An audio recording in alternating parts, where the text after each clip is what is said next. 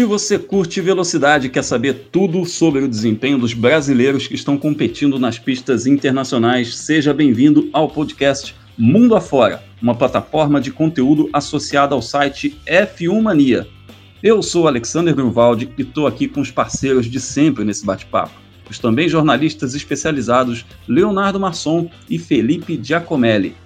Esse é o nosso sexto episódio e cada vez mais estamos vivendo dias de exceção menos corridas e mais recolhimento devido à pandemia do coronavírus por todo o planeta, hein, Léo? Olá, pessoal que acompanha a gente.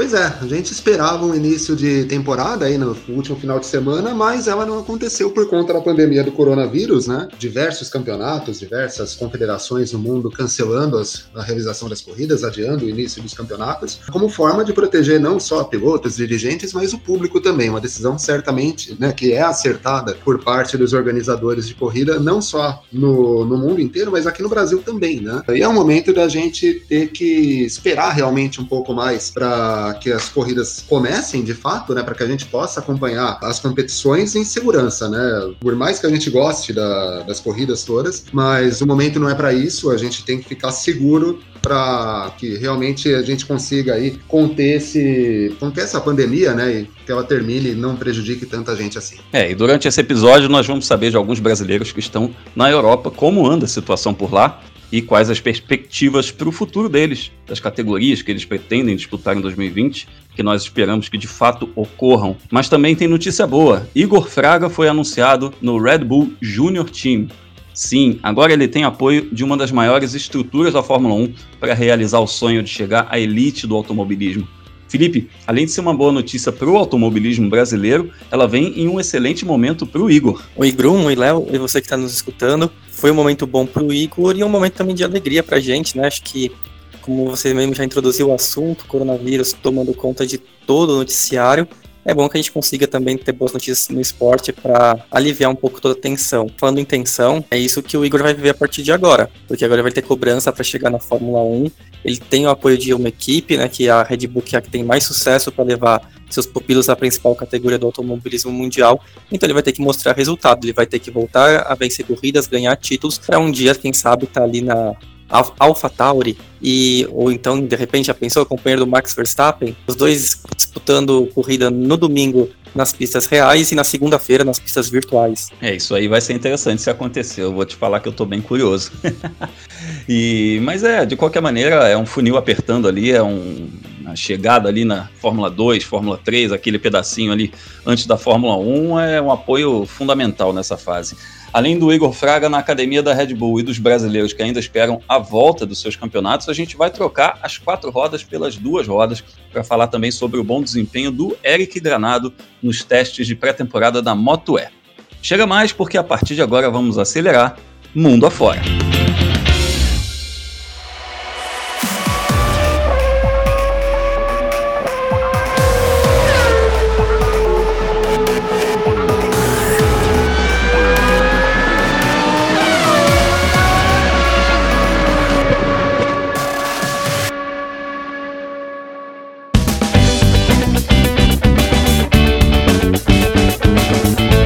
Começamos pela Europa, notícia que chegou da Áustria, com conexão na Inglaterra, lá em Milton Keynes.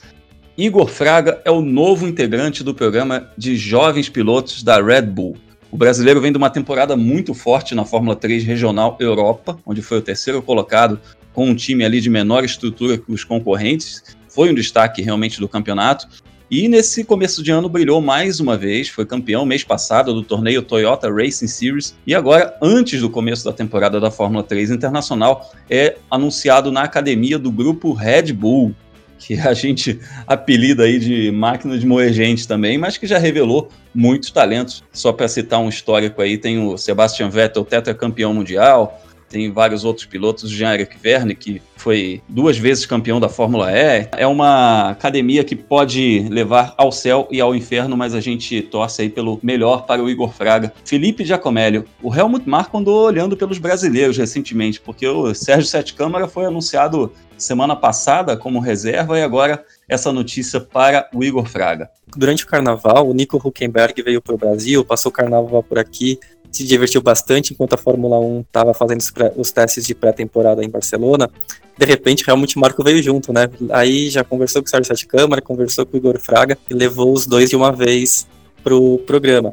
É curioso que se a gente pensar a origem do Red Bull Junior Team, também era com dois brasileiros, né? Era o Henrique Bernold e o Ricardo Maurício. Aí depois o Bernold chegou na Fórmula 1, foi por uma outra equipe, pela Arrows na época, e o Ricardo Maurício veio para o Brasil e teve muito sucesso na Stock Car. E agora a gente volta a ser o país que tem mais representantes no Red Bull Junior Team, contando né, com o Sérgio Sete Câmara que ele não é exatamente um piloto júnior, ele é o reserva da equipe, mas também não é um titular. De repente pode ser o. pode acontecer a mesma coisa com eles, um ser titular da Fórmula 1, o outro quem sabe também, né? Pois é, e a gente tem aí uma concorrência muito forte, tem uma turma muito talentosa no programa Júnior da Red Bull atualmente. O Igor Fraga vai ter aí uma grande concorrência, o que eu considero, sinceramente, eu considero bom, porque é, é sempre bom estar entre os melhores, é sempre bom você se nivelar por cima. E, Léo, o Igor a gente pode considerar aí que é um piloto à moda antiga, né? Muito talento, pouco orçamento e que provou que merecia essa oportunidade de fato. Pois é, Grum, ele um orçamento curtíssimo, né? Para quem não conhece o Igor, ele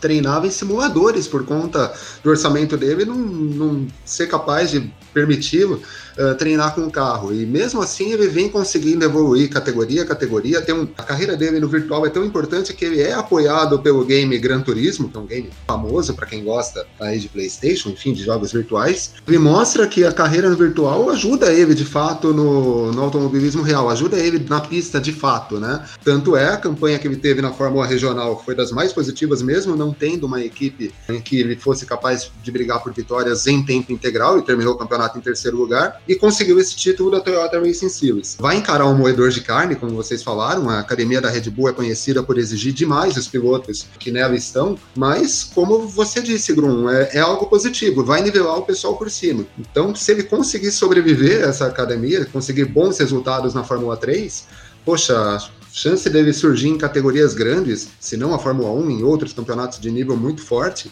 é enorme. É, o fato é que pouca gente conhecia o Igor até pouquíssimo tempo atrás, e justamente muita gente considerava ele piloto virtual até eu vou te dizer, até uns dois anos atrás, se você perguntasse sobre o Igor, o pessoal falaria assim, ah, aquele menino que corre de videogame, né? Assim que o pessoal falava. E pouca gente associava o Igor a um piloto real, a um piloto de corridas mesmo, um piloto que disputa campeonatos. Então ele fez o seu nome aí nesses últimos 12 meses, foi um, se consolidou como piloto que a gente acha realmente muito merecido. Então é hora da gente colocar o Igor Fraga no nosso papo. Igor, um prazer falar contigo aqui no Mundo Afora. Primeiro de tudo, parabéns por esse upgrade na tua carreira. A gente está muito feliz com isso. Mas conta pra gente, é, como você está encarando tudo isso e como apareceu a Red Bull na tua vida? E aí, Grum? É sempre um grande prazer falar com todos vocês do mundo afora e é muito bom mesmo falar com você. É, até hoje eu ainda estou processando tudo que aconteceu, mas mesmo assim, tipo, tá uma loucura dentro da minha cabeça. Basicamente tudo começou quando a gente estava indo do Japão para Nova Zelândia. Conversa vai e vem, meu pai comentou comigo durante o voo se eu já tinha parado para pensar que a gente ia ter dois Red Bull Júnior dentro da equipe. Meu pai teve a sensação que se eu conseguisse ganhar dos dois, é que eu iria sair de lá contratado pela Red Bull. Assim, para mim ser sincero, é, eu até achei que ia ser legal, mas não fiquei muito com isso na cabeça e eu comentei com ele, tipo, beleza, mas é, de qualquer forma vamos ganhar desses caras. Né? Meu pai rindo, ele comentou também, prepara então, porque é, eles vão querer seu capacete. É, ele sabe muito que eu gosto muito do meu capacete e também a importância né, é, deu carregar as cores da bandeira do Brasil e Japão. No final das contas, a gente conseguiu acertar tudo e eu acredito que ficou muito bonito o design, né? eu gostei bastante. A gente imagina que esse título da Toyota Racing Series foi determinante para você ingressar no Red Bull Junior Team, mas quem procurou quem? Como é que se deu essa negociação? Terminando o campeonato, com a sensação imensa de dever cumprido, é, estávamos a caminho de Praga. Quando a gente desembarcou no aeroporto, ainda estávamos na locadora esperando pelo, pelo nosso carro e ali meu telefone tocou. Quando eu atendi, foi uma surpresa imensa e sem entender direito o que estava acontecendo ali, eu respondi que a gente ia estar à disposição para reunirmos na Áustria para conversar. Finalizamos a conversa e disse ao meu pai, era o Dr. Marco, e ele tá esperando a gente lá na Áustria para conversar nesse final de semana. Basicamente foi assim que aconteceu a nossa primeira conversa com a Red Bull. É, aquele comentário que meu pai tinha feito é, a caminho da Nova Zelândia veio na, na mente na hora. O Léo tem uma pergunta. Igor, prazer falar contigo. Seguinte, você é bastante talentoso e teu desempenho lá no Toyota Racing Series mostrou para muitos a tua capacidade de adaptação. São, né, foram cinco etapas em cinco finais de semana seguidos. Torneio de tiro curto, muitas corridas, condições as mais variadas, pistas diferentes, aderência variando, enfim, duração de provas distintas. Queria saber, eh, você conseguiu sair bem. Eu queria saber de você o balanço que você faz dessa experiência que você teve aí no começo do ano.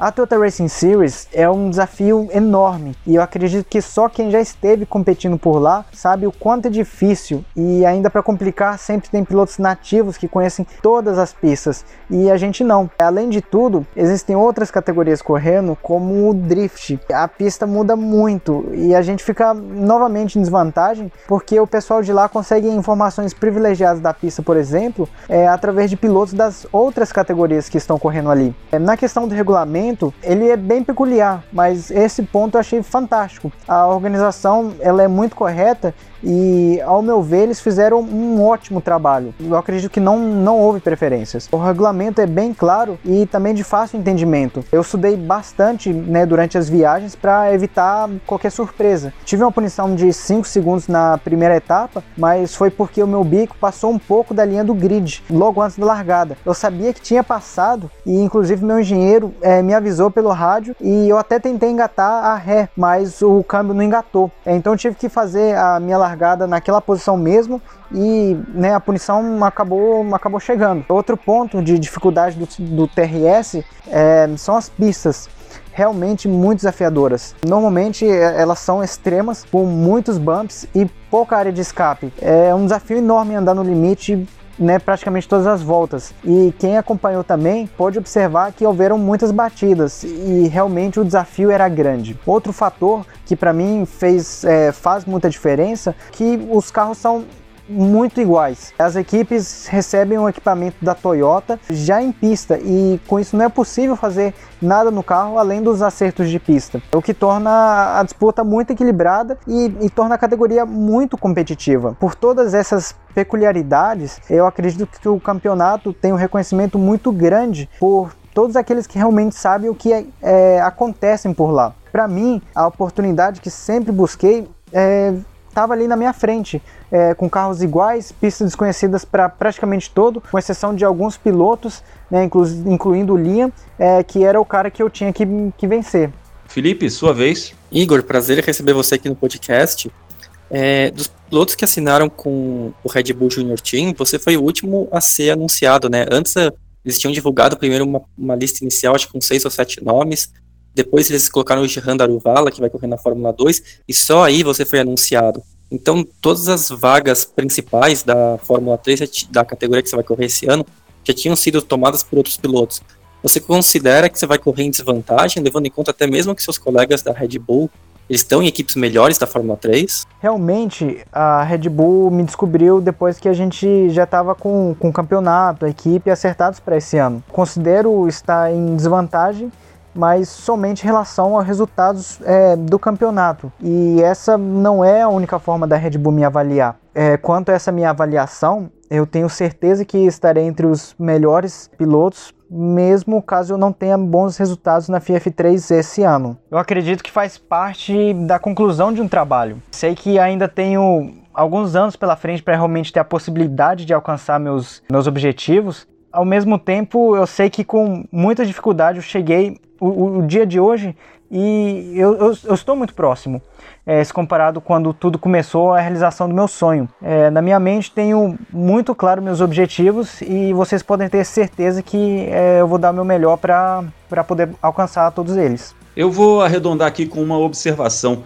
Você é um piloto brasileiro, mas tem dupla nacionalidade. Nasceu no Japão, fala japonês e a gente lembra que o grupo Red Bull atualmente é parceiro da Honda. Então, o quão importante isso pode ser para você no futuro, Igor? Olhando para trás, eu definitivamente não nasci em berço de ouro, mas eu tive o privilégio de ter nascido no Japão.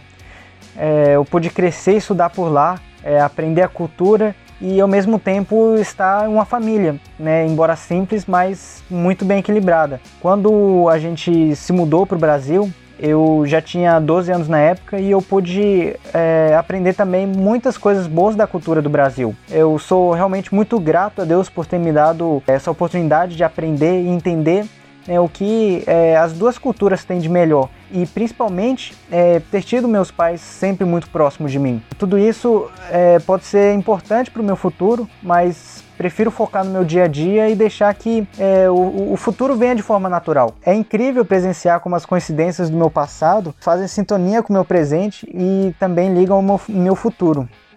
E a gente está numa torcida gigantesca por esse futuro. Obrigado aí pela tua participação, muito sucesso em 2020 e daí para frente, Igor. Estamos sempre aí. Quando quiser, só participar, as portas estão abertas. Muito obrigado mesmo, pessoal. Foi um enorme prazer estar aqui com vocês. Eu queria agradecer é, também a todos que estão acompanhando o podcast. E, por favor, se cuidem o máximo possível dessa pandemia. Sei que é difícil, mas mantenha calma e se cuidem. Se cada um de nós é, tomarmos todos os cuidados necessários, eu acredito que podemos minimizar e muitos estragos é, causados por esse vírus. É, fique com Deus, gente. Obrigado mesmo. Isso aí. Vamos todos tomar cuidado, saúde em primeiro lugar. E é sobre isso que a gente fala a seguir. Nossa viagem mundo afora continua para outros pontos da Europa.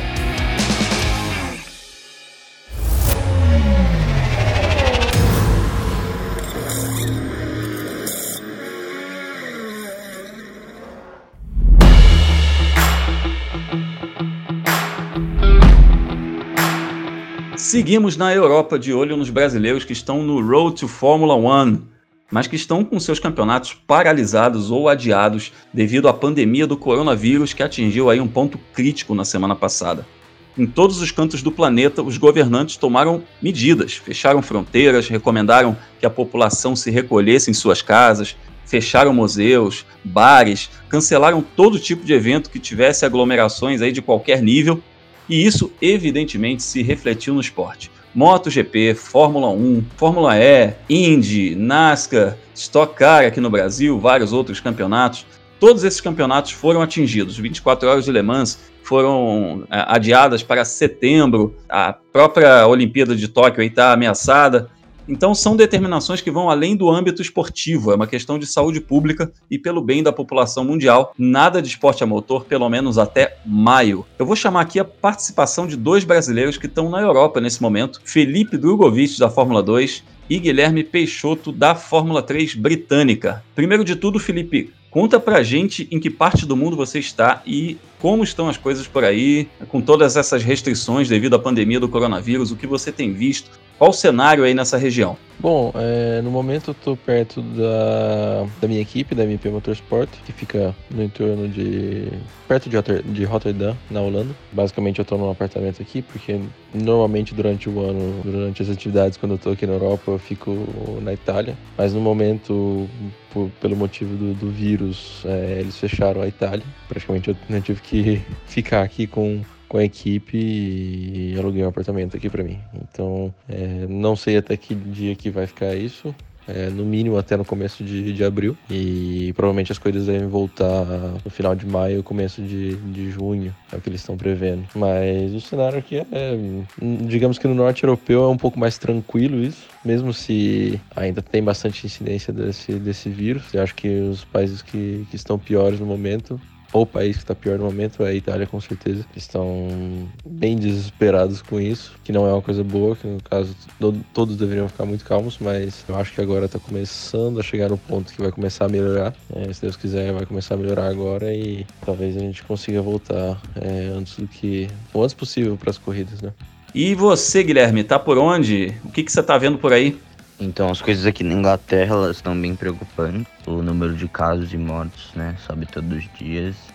Uma semana atrás a, eles mudaram a, a taxa de você pegar o vírus que era moderada, agora já está na alta.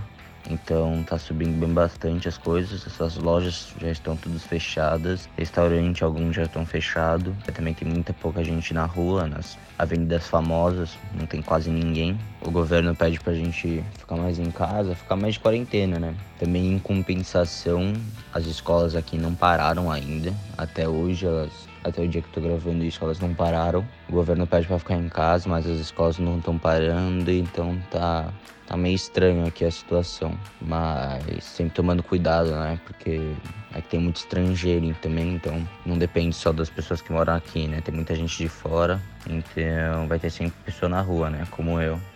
Eu, por exemplo, não tenho nada pra fazer, ficar no hotel é um pouco osso, né? Então a gente sai. E tem muita gente como nós. Então sempre tomar cuidado e ver aí o que vai acontecer nesses próximos dias. Bom, diante de todo esse caos, como é que tá a tua rotina de piloto? Academia, simulador, o que, que dá para fazer nesse momento? A rotina de piloto tá totalmente diferente, né? A gente tá mudando tudo. O simulador que eu tinha marcado aí para alguns dias já foi cancelado. Eles já cancelaram o simulador dentro da Carlin. Minha primeira etapa do campeonato foi adiada também, porque o, o governo inglês lançou um anúncio que até o dia 30 de abril não pode ter nenhuma competição oficial no automobilismo. Então, treino oficial, etapa oficial, até 30 de abril não vai poder ter. Então, a minha etapa era no dia 8 ao 14, então ela foi adiada. Os treinos que a gente tinha ainda estão para ser confirmados, então não é nada confirmado ainda que a gente vai ter. A gente iria ter um treino 24 25 em Anglesey, mas a pista de Anglesey já fechou. E aí a gente mudou para Snetterton.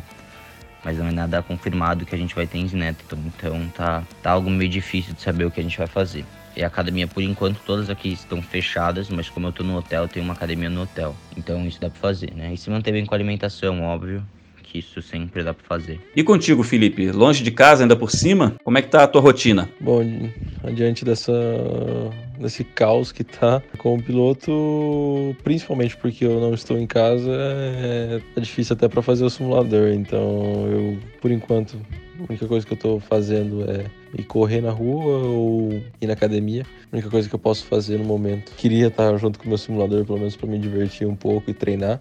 Não posso entrar na Itália agora e vou ter que esperar mais um pouco. Bom, para a gente liberar vocês, eu quero saber, Felipe, há alguma posição da direção da Fórmula 2 quanto ao campeonato? Sobre quando ele vai começar? Se existe o risco de ter menos etapas? Bom, por enquanto a notícia que eu tive da, da direção da Fórmula 2 é que eles querem é, voltar com, as, com, a, com, a, programação de corridas no final de maio, começo de junho, se for é, possível, se tiver, digamos, seguro possível para fazer isso, para realizar isso, e que eles querem também manter todas as corridas do campeonato. Então, acredito que, por exemplo, a do Bahrein, que deveria ser essa semana, talvez eles coloquem junto é, antes da, da etapa de Abu Dhabi, vão ter que dar uma mexida no calendário. Pelo que eu soube até agora, é que eles vão tentar fazer todas as duas corridas da Fórmula 2. E na Fórmula 3 britânica, Gui, tem alguma sinalização mais concreta do que vem por aí? É, a minha primeira etapa foi adiada, como eu falei. O campeonato falou que eles vão tentar remarcar essa prova, que era em Newton Park, né? Eles vão ver se eles conseguem remarcar. Não deram uma data específica quando eles estão tentando remarcar, mas eles estão conversando diretamente com o autódromo e com as equipes para ver uma data boa para a gente remarcar. Agora, o único medo é que a segunda etapa também seja adiada, né? A, a proibição das atividades é, automobilísticas no, na Inglaterra tá até 30 de abril. A segunda etapa seria 15 de maio. Só que se a situação continuar piorando, provavelmente eles vão por, prolongar essa data. Então, tem chance sim da minha segunda etapa ser cancelada. Eu acho que menos etapas a gente não vai ter, mas Provavelmente o campeonato vai ser começado mais tarde e o, tem, o tempo de descanso, de descanso não, o tempo de espera para a segunda ou terceira etapa vai ser mais curto. A gente vai ter mais etapas juntas. A gente vai correr mais em menos tempos, porque vai começar mais tarde e aí eu acho, espero que a gente consiga fazer as oito etapas que tem no campeonato, que nenhuma seja cancelada, né? Algumas vão ser adiadas, mas espero que a gente consiga remarcar. Bom, Vamos ficar na torcida para que tudo se resolva o mais rápido possível, não só para que os campeonatos retornem, mas para que a saúde se restabeleça mundialmente, que essa pandemia seja controlada o mais rápido possível. Eu agradeço aí a participação dos pilotos Felipe Dugovic e Guilherme Peixoto. Vocês têm sempre portas abertas aqui. Obrigado pela participação de vocês. É, espero que a gente em breve converse sobre corridas e não sobre isso. E chamo de volta ao papo os meus companheiros Leonardo Masson e Felipe Giacomelli. Léo, dá para dizer que é o mais próximo que a nossa geração já viu de um cenário de guerra mundial, né? Dá sim, Grum, dá para dizer que é o mais próximo que a gente chegou de uma guerra mundial. A gente acostumado, né? Eu tô com 32 anos, a gente se acostumou a ver algumas guerras que aconteceram aí no início dos anos 2000, invasão dos Estados Unidos ao Afeganistão, invasão a Iraque e tal, mas em termos mundiais a gente vê uma verdadeira operação de guerra para que a gente não tenha mais pessoas contaminadas pelo coronavírus. E isso acaba influenciando não só o mundo do esporte a motor, mas o esporte em geral, o cotidiano das pessoas, né? A gente está gravando esse podcast uma quarta-feira, então aqui em São Paulo a gente tem uma determinação de fechamento de shoppings até o final de semana, academias devem fechar, uh, enfim, uma série de coisas que mudam a rotina das pessoas. Então a gente pede para que todo mundo faça a sua parte. Na TV a gente vê o tempo inteiro Uh, falando sobre a importância de lavar as mãos, usar álcool gel, esse tipo de coisa, né? E ter paciência, né? Coisa de 20 dias, um mês, talvez um pouco mais, a vida retorna ao normal e a gente vai voltar convívio social normal e a termos as nossas corridas, né? É um momento de dificuldade, mas isso passa, é passageiro. É, assim esperamos. Estamos todos fazendo a nossa parte. Aliás, a, graças à tecnologia, nós podemos gravar esse podcast à distância, tá cada um em sua casa, tá todo mundo devidamente protegido, então a gente está aqui conversando, graças à tecnologia, remotamente. E aí eu coloco o Felipe no papo também para perguntar quais as lições que o mundo do esporte pode tirar numa situação como essa, porque são lições até humanitárias, são coisas que, que, essa, que essa geração vai carregar por muito tempo. A gente vai ter uma percepção de mundo diferente depois disso, mas pensando no, no recorte esportivo, é, quais as lições que você considera que, que o esporte vai levar disso tudo, Felipe?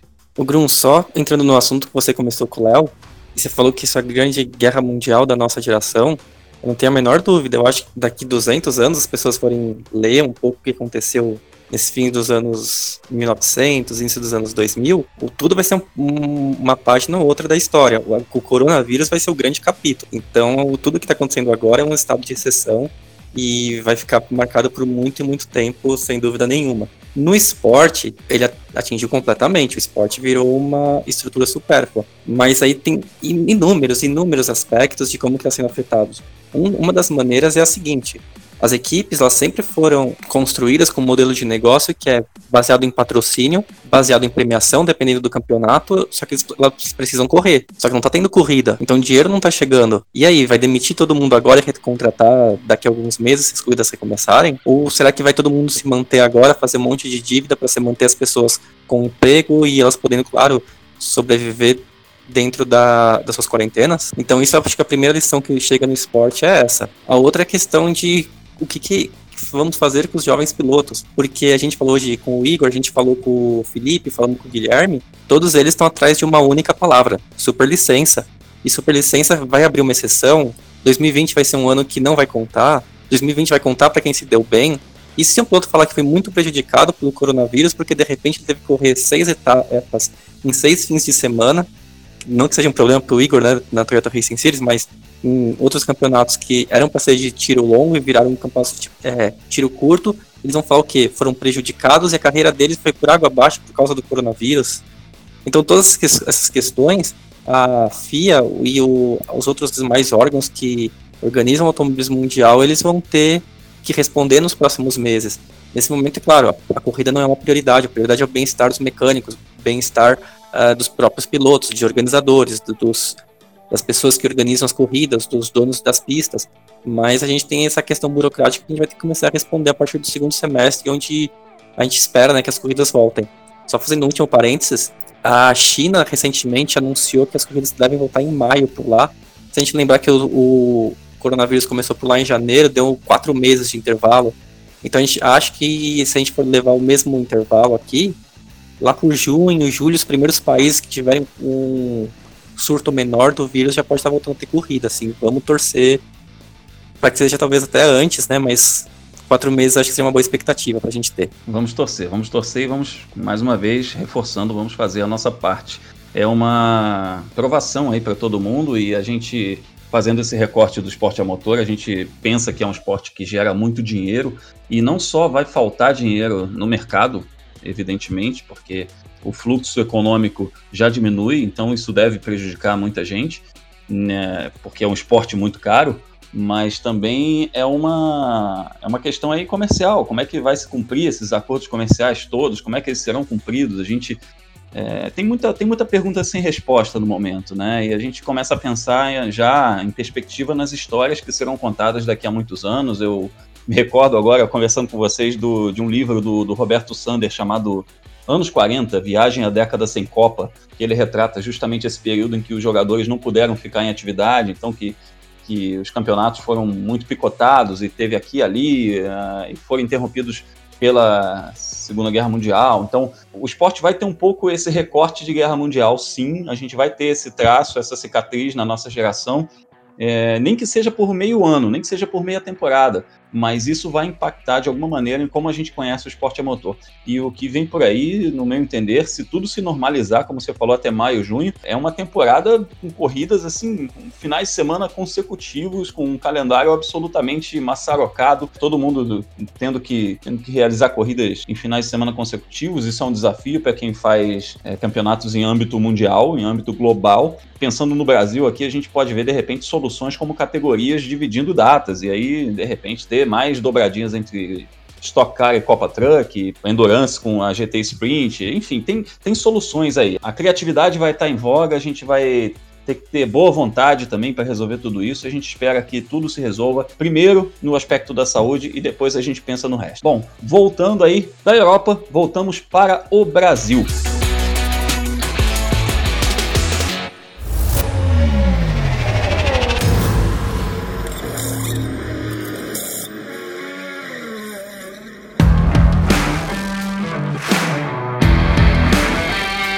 Voltamos sobre duas rodas. Eric Granado já está em solo brasileiro depois dos três dias de testes oficiais da Moto E no circuito espanhol de Jerez de la Frontera.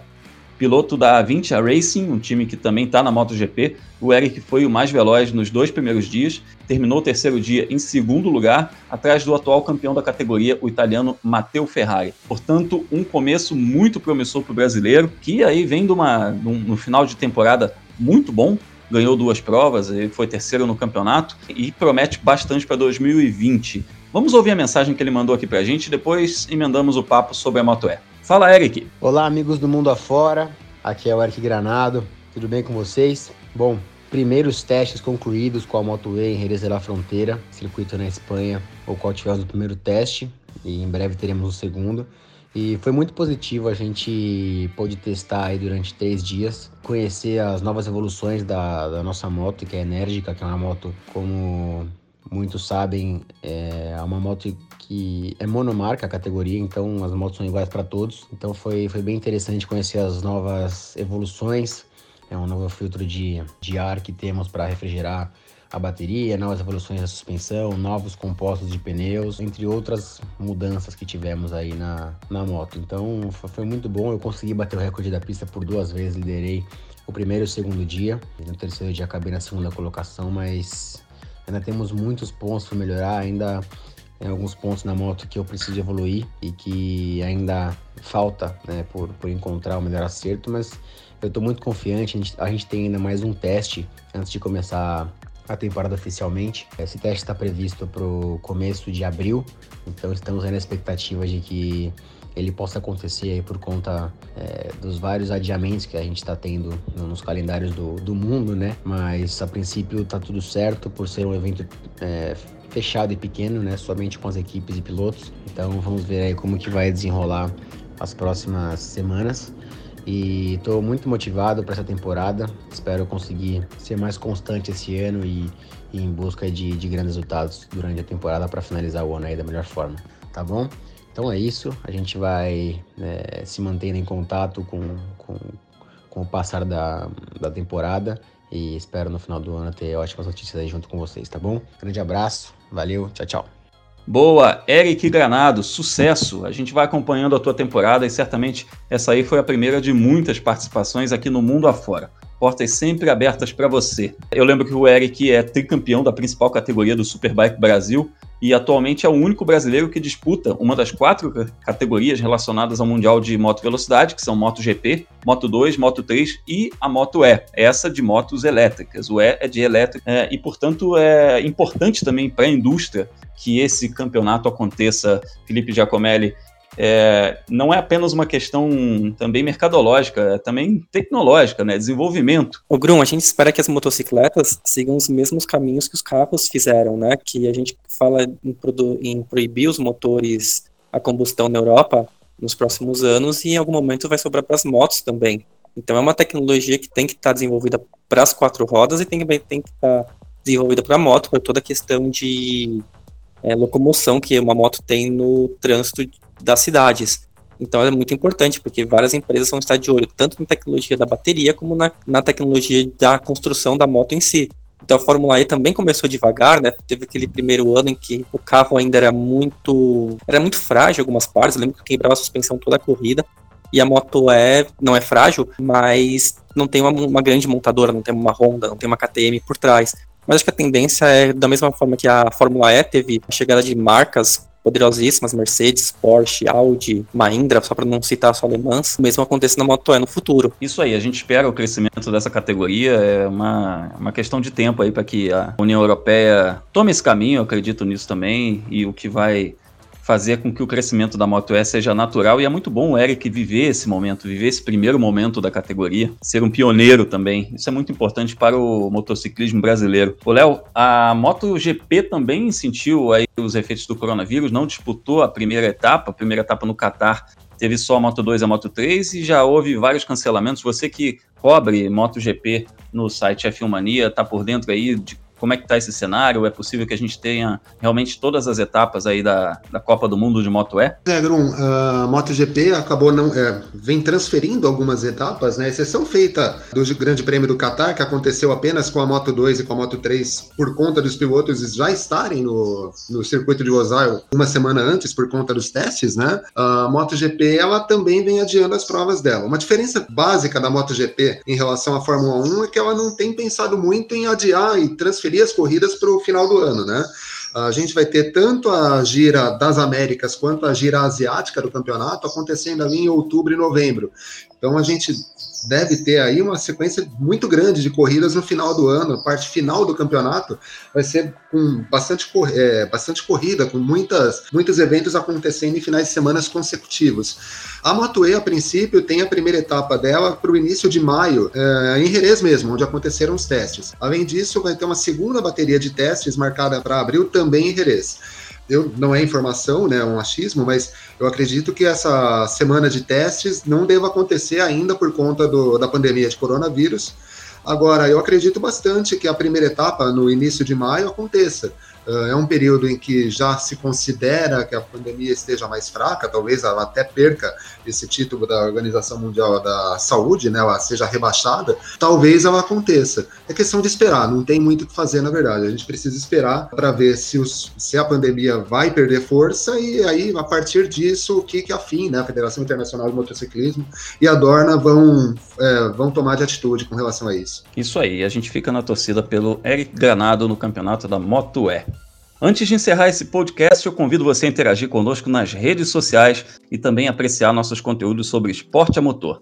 Felipe Giacomelli fala do mundo do automobilismo no blog World of Motorsport, do qual também faz a agenda da velocidade para você acompanhar resultados de corridas e as classificações dos principais campeonatos do planeta. Leonardo Masson escreve no site F1 Mania e também nas plataformas digitais da revista Racing. Eu, Alexander Grunwald, estou no ar pelo YouTube com o canal Fórmula Grum, trazendo bastidores do esporte a motor e também o quadro Mundo Afora, no qual entrevisto brasileiros que competem no exterior. Falando em YouTube, eu lembro que além de estarmos em todos os agregadores de podcasts, esse conteúdo também é publicado no canal F1 Mania. Chegando ao finalzinho dessa nossa sexta edição, agradeço Léo Masson, Felipe Giacomelli pelo papo. Ainda não chegaram os mimos pelo correio, Felipe? Olha, Grão, não chegou ainda não, mas fica nosso pedido, né? Quem quiser mandar pra gente paçocas, a gente está aceitando. Eu pedi nos outros programas ingressos para ver as corridas, mas nesse momento as corridas estão suspensas, então acho que esse vai ser a um gente fica difícil. com a paçoca mesmo. É, por enquanto vai ficar só esse pedido. E depois, né, as corridas voltando ao, ao normal, a gente espera que vocês também mandem ingresso, porque a gente vai ficar bem feliz. E como o próprio Grum já falou, quem quiser me seguir nas redes sociais é Felipe Giacomelli, só procurar no Instagram. No Twitter procura por Felipe Giacomelli, que também encontra meu perfil. Nesse fim de semana não tem agenda da velocidade por causa da pandemia ter realmente cancelado todos os eventos públicos ao redor do mundo. Então não tem nem sentido de colocar uma programação que não vai acontecer. Mas fica também nosso apelo, né?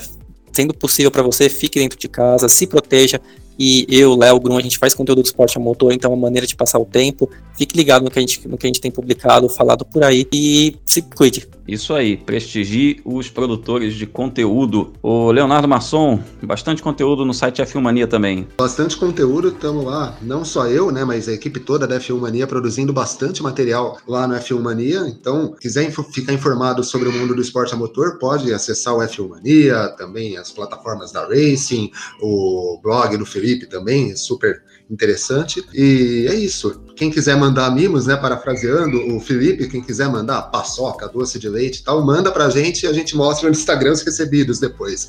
quem quiser me seguir, Leonardo Marçom no Twitter, Leonardo Underline Marçom no Instagram. Isso aí, eu sou Alexandre Grunwald, sigam lá Fórmula Grum, Twitter, Instagram, Facebook e também o nosso canal no YouTube. Se você curtiu o podcast, Mundo afora da Filmania, compartilhe em suas redes sociais, recomende aos amigos. Obrigado a você que acompanhou a edição anterior, está aqui novamente conosco. E se essa é a primeira vez que você nos ouve, seja bem-vindo e volte sempre. No próximo episódio, vamos falar sobre a, as perspectivas dos outros brasileiros que estão ligados aos programas de desenvolvimento das equipes de Fórmula 1 e analisar as novidades sobre os nossos representantes no automobilismo internacional. Até a próxima, valeu!